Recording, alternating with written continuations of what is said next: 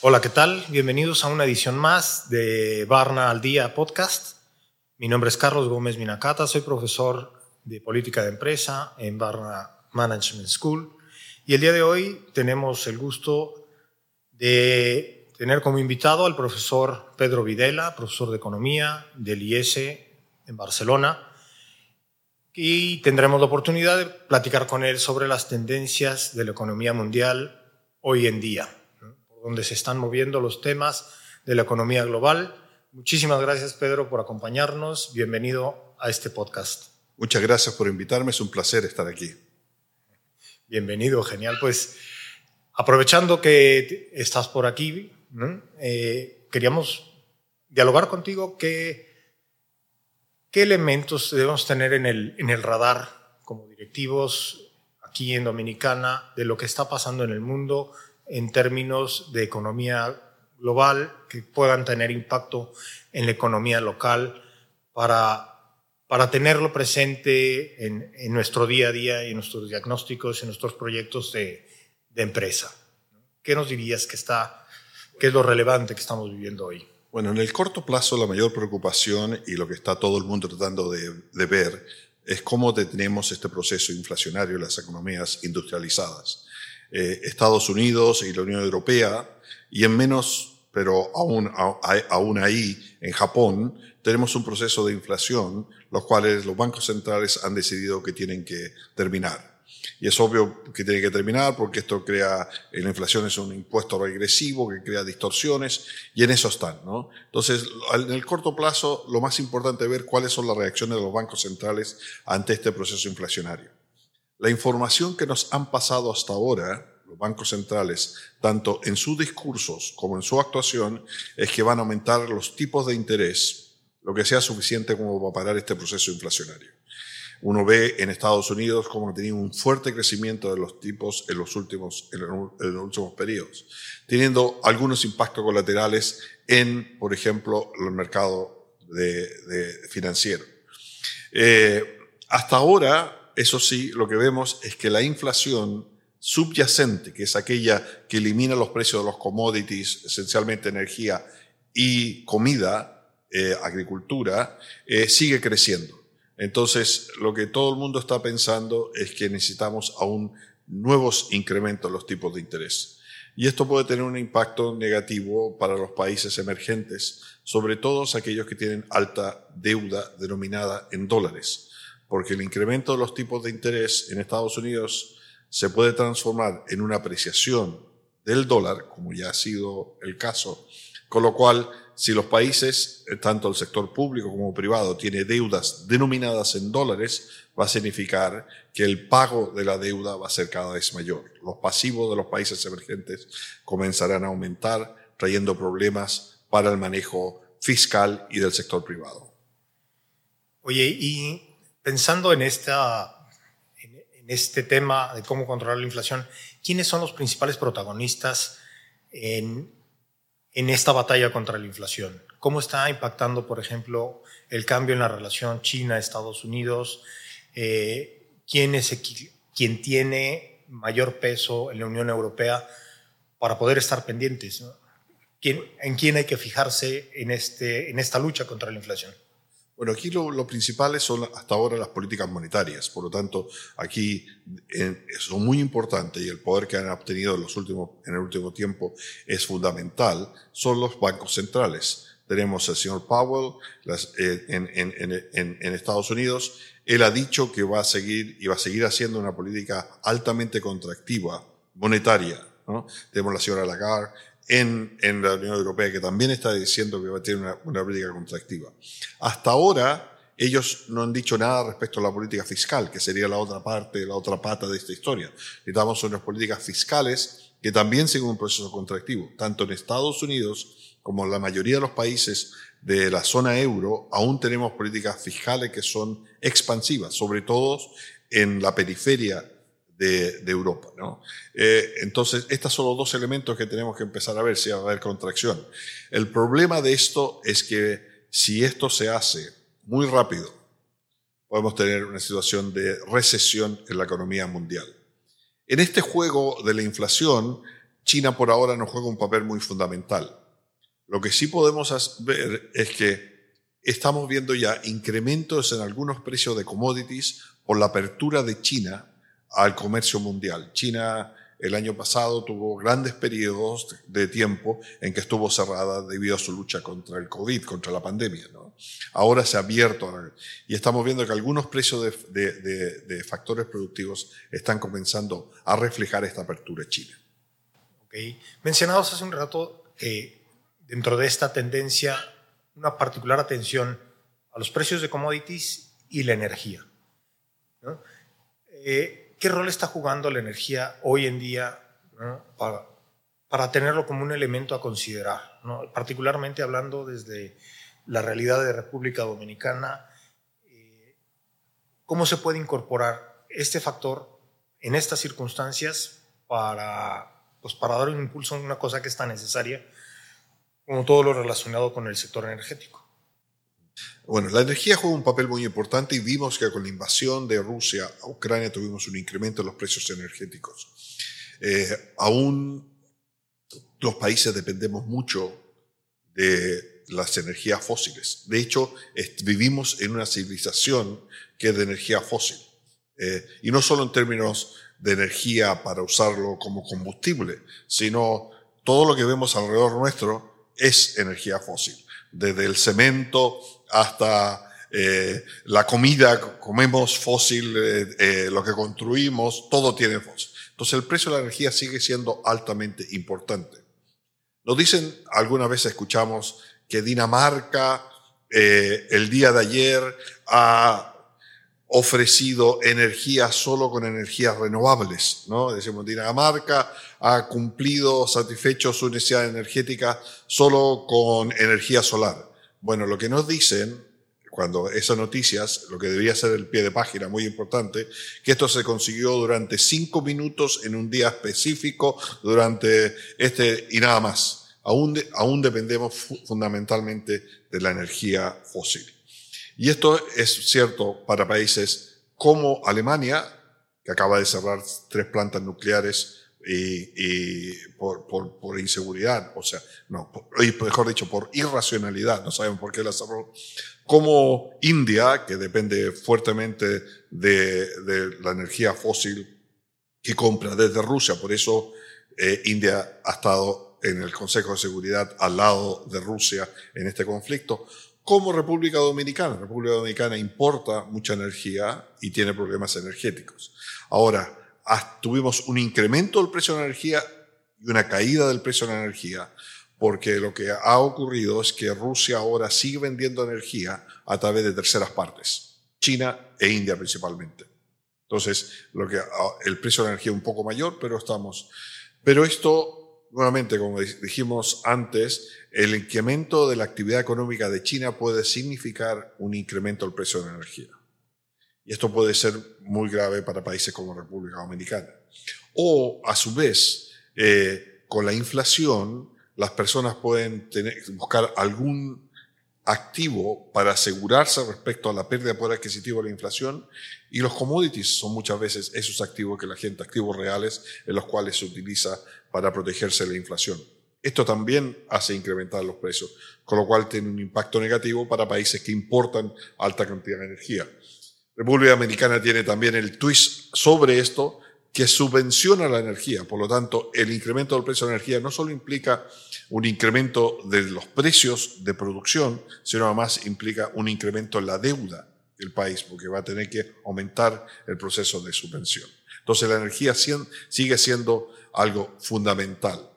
Hemos sustituido energías fósiles desde el año 73, cuando viene la primera perturbación de petróleo, sí, pero la sustituimos no hacia, hacia no renovable. La sustitución ha sido principalmente hacia gas. Entonces, seguimos dependiendo de la energía en el mundo hoy. Seguimos dependiendo de energía fósil. Y me viene a la mente preguntar desde tu punto de vista, el mundo árabe, Middle East, ¿qué rol está jugando hoy, siendo ellos históricamente uno de los grandes productores para todo el mundo de petróleo. Ellos ahora lo que quieren hacer es diversificar, ¿no es cierto? Ha sido esta es la política de diversificación. Ellos, mucha gente demuestra casos como Dubái, como, eh, en el Golfo, ¿no? como un, proceso exitoso de diversificación. Pero no hay que olvidarse que Dubái ha tenido crisis sustanciales porque la diversificación no ha sido muy rentable. ¿no? Eh, esto es lo que quiere hacer Arabia Saudí. Arabia Saudí está en una política de un programa que se llama Arabia Saudí 2030, que quiere un proceso de diversificación. Entonces, ¿qué están haciendo esta gente? Está diciendo, si estamos en un proceso en el cual el mundo está eh, deseando disminuir la emisión de CO2 y por lo tanto el, el, el, todo la energía fósil va a ser menos demandada, necesitamos que buscar alguna forma de sustituir este ingreso que tenemos. La, una forma fácil, hasta ahora fácil entre comillas, es hacer una integración vertical. Entonces, por, que esa, esa energía, ese petróleo que no va a ser nunca eh, consumido en un motor a combustión, en un camión, produzca plástico. Y ellos están tratando de lograr esta. Y la otra sería la de diversificación mayor, ¿no es cierto? Que el país tenga una fuente de energía distinta, una fuente de ingreso distinta a lo que sea energía. Y eso es lo que están. Este proceso, eso sí, no es lineal. Este proceso va, va y viene, va y viene, ¿no es cierto? Hasta ahora los países árabes han seguido una posición que ha sido amigable con Occidente pero no sabemos cómo va a seguir hacia el futuro. Hemos, hemos visto eh, que últimamente eh, algunos eh, jeques árabes han, han, han, llegado a acuerdo con China para hacer transacciones de energía no en dólares, sino en remimbis. y esto alguna gente empieza a preocupar, ¿no es cierto? Sería un poco que el dólar pierda su posición como, como reserva de valor internacional. Muchas gracias. Ahora, pensando en otros de los temas que están sobre la mesa en la opinión pública y en esta región, en mi país, en México, el tema de la migración se ha vuelto un tema muy relevante en todo el mundo. Es un tema que no se agota en la esfera política, debe tener implicaciones económicas importantes que han llevado a encuentros entre los presidentes de México, Canadá, Estados Unidos, para abordar el tema. ¿Qué hay detrás o cuáles son los efectos de esta migración y cómo poder atender a los efectos que tiene la migración que se está dando ahora en, distintas partes del mundo, esta movilidad que se está buscando? Aquí hay distintas dimensiones de esto. El big picture, la visión más agregada de esto, es que hoy en día somos 8.4 mil millones de personas.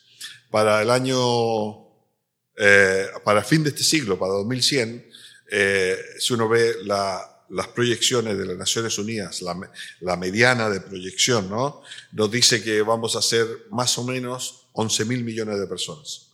Ya vamos a pasar de 8.4 a 11 mil millones de personas.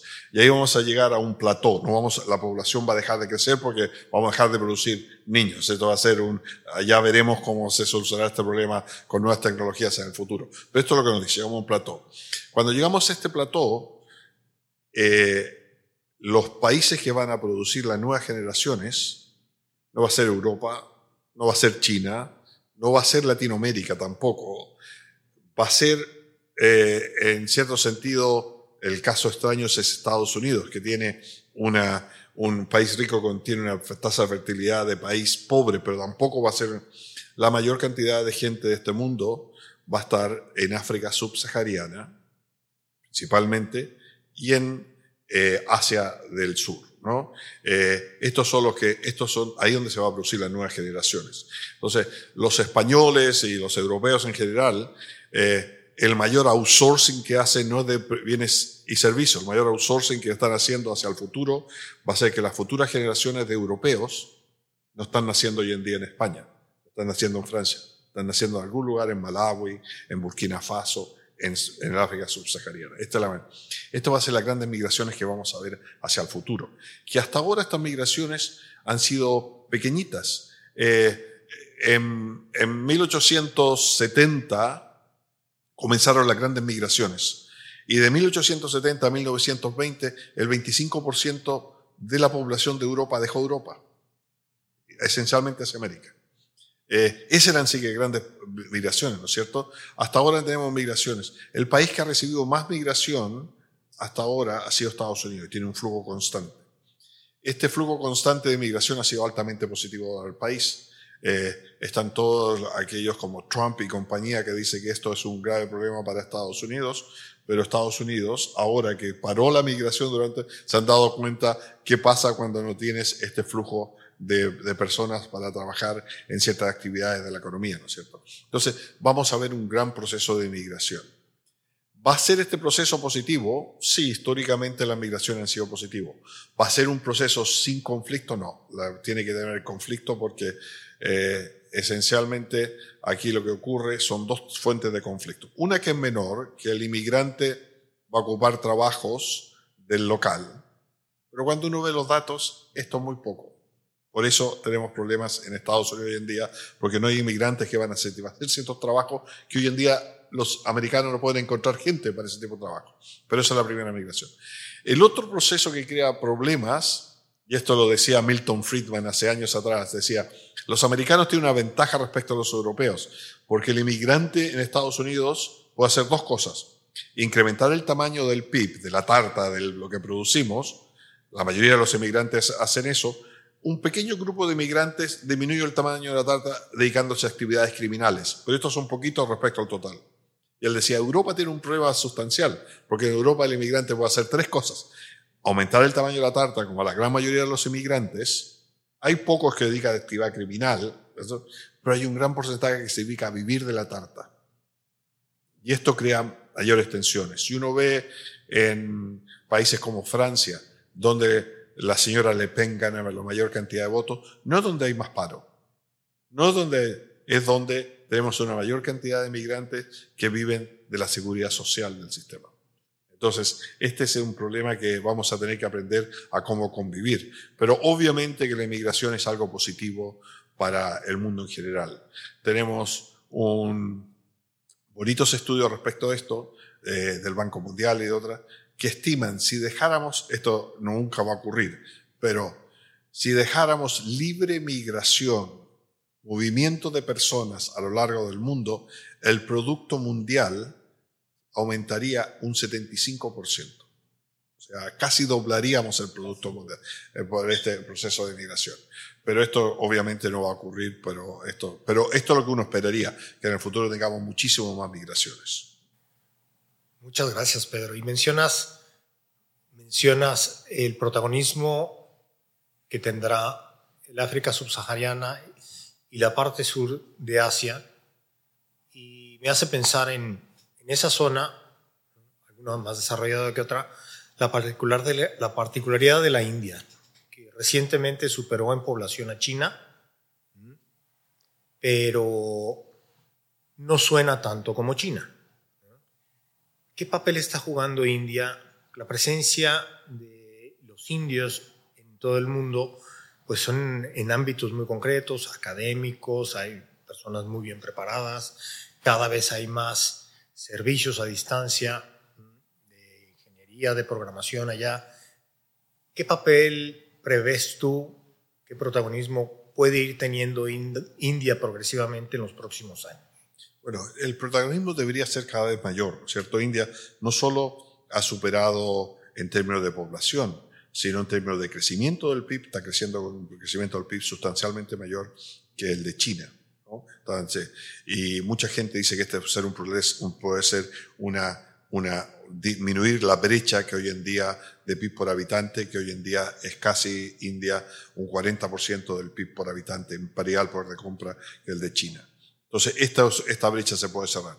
¿Cuál es el problema de la India? El problema de la India esencialmente es que cuando el año 91 cae la Unión Soviética, que subvencionaba a India con petróleo, volvemos a... Eh, los indios no tenían suficientes dólares para comprar petróleo. Y llegó el Fondo Monetario, el Banco Mundial a, India y le dijo, ok, nosotros le vamos a dar dinero para que ustedes hagan esto, pero tienen que abrirse al comercio internacional. Esta apertura al comercio internacional ocurrió esencialmente en un sector, en un sector que estaba recién naciendo, que es el sector de las nuevas tecnologías. Porque justamente con esta crisis lo que había ocurrido poquito tiempo antes es que habíamos logrado digitalizar una serie de, servicios que eran no comerciables que empezaron a ser comerciables. Entonces, esto ayudó a la India. ¿Por qué la India no pudo ir a producir eh, manufacturas, mano de obra intensiva? Por muchas razones. Primero, porque había intereses creados los grandes empresarios y los pequeños empresarios indios iban a aceptar se abriera de esta, esta forma. Segundo, el mercado laboral de India es extremadamente rígido y lleno de restricciones, ¿no es cierto? Por lo tanto, es muy difícil tener una, una actividad mano de obra intensiva, algo que a los dominicanos le debería sonar conocido. Tercero, eh, el, el gobierno no tiene infraestructura, no hay puertos, no hay... Entonces, ¿qué es lo que exporta India hoy en día? India exporta hoy en día ceros y unos. Esta es la exportación. Digitalización. O gente que hace alguna actividad de servicios o call centers y todo este tipo de... Pero esto, hoy en día, la cantidad de ingenieros matemáticos que produce India cada año son más o menos medio millón, 500 mil ingenieros salen. Y este sector de Haití hoy en día tiene más o menos entre 8 a 10 millones. Es muy pequeñito para una población de más de 1,5 billones, miles de millones, ¿no? Este, y entonces la, la, locomotora es un grupo pequeñito respecto a un país grandísimo.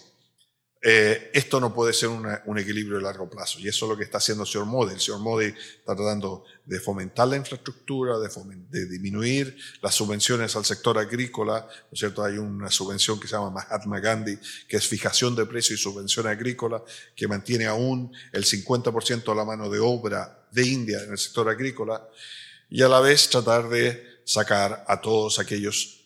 Uno tiende a pensar que India es un país de gente realmente avanzada, y lo es, pero un, pequeño porcentaje. Por ejemplo, a mí me llamó la atención viendo en Internet, en, en, la página de la CIA, eh, www.cia.org, qué porcentaje de los indios hablaban inglés. En mí yo pensaba, debe ser un 20%, un 25%. Bueno, la página de la CIA dice que está entre un 5 y un 8% pequeñito, pequeñito porcentaje, pero un gran número de indios. Entonces, esto, la gente educada es muy pequeña. Todavía en India, hoy en día, hay 300 millones de personas, principalmente mujeres, que no saben leer y escribir. Si la economía si le va a dar a ellos la posibilidad de crecer y eliminar la pobreza, necesitas tener manufactura, mano de obra intensiva. Y eso es lo que, y para eso estamos mejorar el mercado laboral, mejorar la regla del juego, mejorar la infraestructura y todo, y esta es una tarea larga hacia adelante. Muchísimas gracias, Pedro. Muchísimas gracias. Sé que hay más temas de economía relevantes en la, en, en la palestra, pero es imposible abarcarlos todos. Pero me gustaría volver al principio, el tema que dices de preocupación en corto plazo y que puede tener impacto para los empresarios. Inflación. Luego pasamos a tener en el radar, cómo se va la política monetaria, la política fiscal de los distintos países, para ver de qué forma se configura esto. Eh, a modo de resumen, ¿cuáles podrían ser nuestros las aportaciones, los takeaways para las personas que nos escuchan de cara a considerar el entorno macroeconómico que hemos estado platicando aquí? Yo creo que es importante en este entorno macroeconómico eh, no olvidarse que perfectamente una de las soluciones puede ser que tengamos inflación por un largo periodo de tiempo. Los incrementos de los tipos de interés que hemos visto en los últimos tiempos han creado serias dificultades, tanto en el nivel de deuda como en el nivel del sistema bancario. Eh, aún hoy, cuando uno ve los tipos de interés de los países industrializados, los tipos de interés reales de los países industrializados aún hoy son negativos. Por lo tanto, no hemos visto hasta ahora una política monetaria contractiva verdadera. Sin haber visto una política monetaria contractiva verdadera, hemos visto una serie de problemas. Entonces, es muy probable que no sigamos más allá. Y de hecho, cuando uno ve los forward de, bonos y de todo esto, todos están indicando de que la gente no espera sustanciales incrementos de los tipos en el futuro. De hecho, en el caso de Estados Unidos, espera que el próximo cambio de tipo de interés sea una disminución de tipos, no un incremento de los tipos. Pero aún tenemos inflación, tenemos una inflación, la subyacente, que es la que elimina todos los commodities, la subyacente aún está a 6 a 7%. Entonces, yo llamaría la atención a los, a los empresarios y todo que no descarten la posibilidad de que tengamos una inflación de 6, 5, 6% por un periodo de 8 años, de 10 años. No descartemos eso. ¿Cuál es el beneficio de esto? Bueno, el beneficio primero que no vamos a tener un incremento fuerte de los tipos, que, y el otro beneficio es que así disminuimos la gran deuda que tenemos adquirida en el mundo. ¿no? Es un proceso de disminuir la deuda.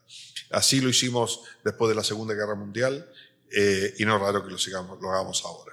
Si tenemos alta inflación, esto significará que la, la, la, forma de pensar hacia el futuro tiene que cambiar. Hoy en día la gente nos dice que lo que tenemos que hacer debido al incremento de los tipos de interés es tratar de no tener deuda. Si tenemos inflación y tipos reales bajitos, pequeños, eh, no hay ninguna razón para no tener deuda hacia el futuro. Entonces esto, esto cambiaría la forma de pensar. Entonces yo diría, está bien, los banqueros centrales nos dicen que van a aumentar los tipos y se van a eliminar la inflación, pero no descartemos la posibilidad que no lo hagan y que nos estén contando una historia para cambiar expectativas y lo que realmente vayamos a una situación de una inflación eh, por el largo tiempo. De 5%, no, no nada, nada horrible. Nada disparado, pero, pero, ayuda, constante durante, durante uno, unos cuantos años. Claro, Y así disminuimos la deuda. ¿no? Tenerlo en la ecuación para los siguientes años y poder hacer los, los ajustes y previsiones pertinentes a esos previsibles aumentos de, de costos, de energía, de commodities y de precios en general. Pues Pedro, muchísimas gracias. Muchísimas gracias por este podcast. Muchas gracias a todos los que nos escuchan y nos siguen en esta, en esta edición de Barra al Día podcast. Y no olviden eh, que pueden seguirnos en cualquiera de nuestras redes sociales. Síguenos en las redes sociales, arroba Barna Management School y conecta con nosotros.